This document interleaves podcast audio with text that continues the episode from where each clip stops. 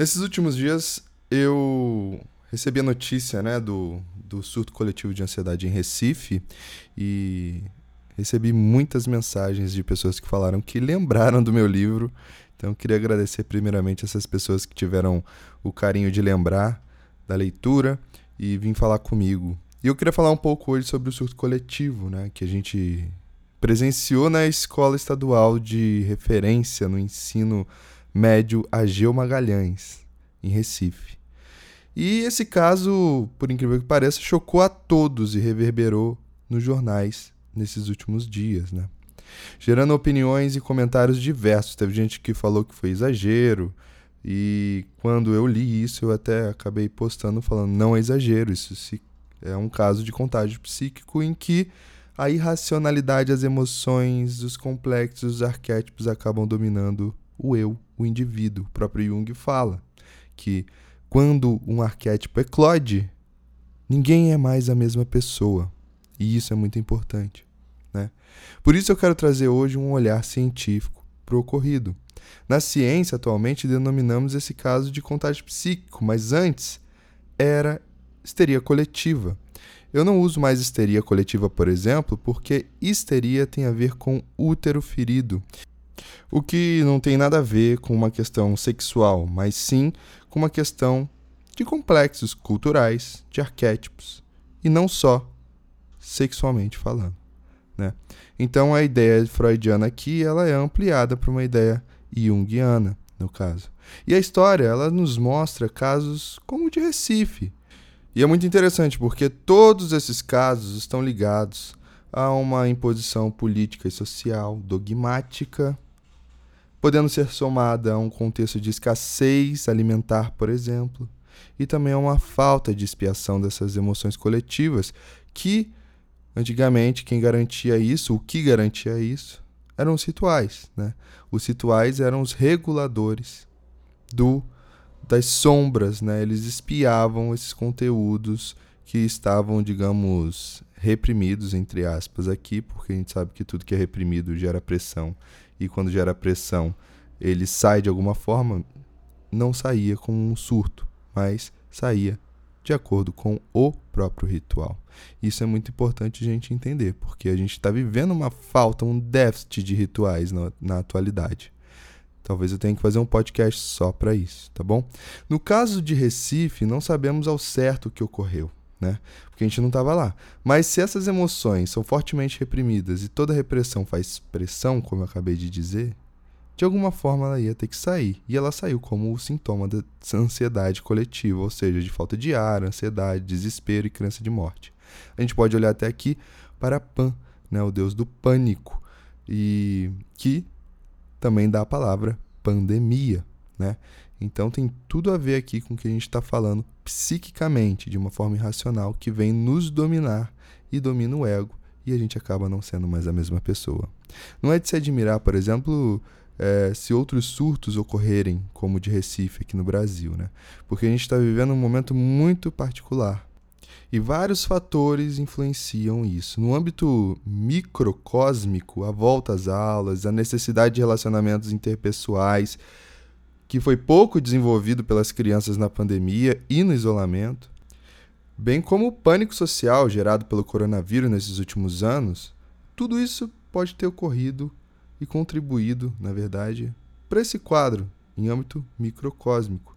Mas também tem o âmbito macrocósmico, já que o país empobreceu, a violência cresceu, o dogmatismo religioso se consolidou ainda mais, a fome e a miséria aumentaram e ainda o Brasil vive um momento de incerteza social e política.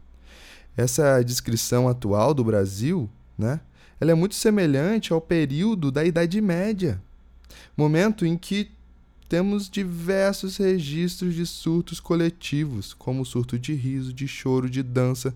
Tinham freiras, tem registros, viu, gente, de freiras miando para a lua e até se masturbando na frente dos padres.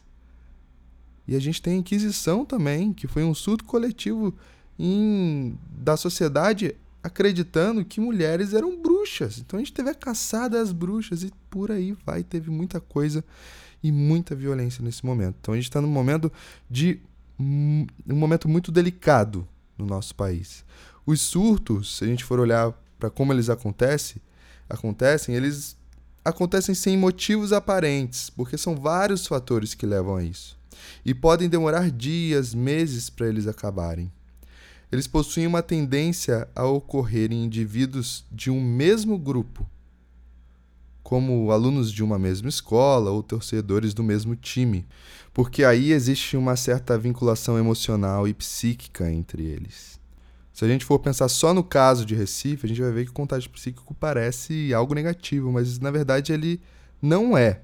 Ele é positivo e negativo como qualquer outro fenômeno existente e que a gente consegue conceber. É, o contágio psíquico positivamente, por exemplo, garantiu a sobrevivência de várias espécies e a humana também. Ele é responsável, por exemplo, por pelos grupos sentirem fome e sono na mesma hora. Quando a gente boceja, o outro boceja. Isso também é contágio psíquico. Ele também faz com que um indivíduo vomite quando vê o seu companheiro vomitando. É como se inconscientemente pensássemos: se o meu semelhante está vomitando é porque ele comeu algo estranho. E provavelmente eu também comi o que ele comeu, então é melhor eu vomitar antes que eu passe mal. Interessante isso, né? Existe ainda a soma da variante social e das ideias no ser humano, que também podem evocar essas emoções contagiantes. Então as ideias também podem pular de cabeça em cabeça, de boca em boca, e é uma ideia, uma das ideias a gente chama até de boatos. Os boatos, as fake news, são contagiantes por isso, porque elas têm um, um, um cerne emocional muito forte ali. A neurociência ela já explica que todo pensamento, por mais racional que seja, na verdade, possui raízes nas emoções. E toda emoção ela tende ao contágio. E por que, que elas são tão contagiantes? Porque, diferentemente do que a gente acredita hoje, que somos autossuficientes, somos individualistas, faça você mesmo, na psique não é bem assim que funciona. Nós possuímos uma extrema e profunda ligação psíquica entre cada um de nós, entre cada um de nós, humanos, animais e cosmos. Carl Gustav Jung denominou isso de inconsciente coletivo. Gilbert Durand de imaginário, Edgar Morin de noosfera. Temos vários autores que falam sobre essa interligação. E é de lá que esses conteúdos com potentes cargas emocionais eclodem e dominam os indivíduos, fazendo-os desmaiar, dançar, sentir volta de ar e por aí vai. E as crianças? As crianças, por ainda estarem desenvolvendo a personalidade egóica, o ego, digamos, é o porteiro do inconsciente, são mais suscetíveis à atmosfera psíquica da família, do grupo, da nação. É por isso que não dá para mentir para a criança. Ela consegue captar tudo. Ela é mais suscetível ao contágio. No meu livro Contágio Psíquico, A Loucura das Massas e Suas Reverberações da Mídia, da editora Eleva Cultural, eu demonstro que o caso de Recife não é único. Ocorreu e ainda ocorre em diversas cidades, escolas e lugares pelo mundo. Existem epidemias de diversas formas. E eu trago diversos exemplos sobre isso. Se você quiser conhecer meu livro, o link está na descrição. E acredito que seja isso. Qualquer dúvida, me mande no Instagram. Um grande beijo para todo mundo e até a próxima.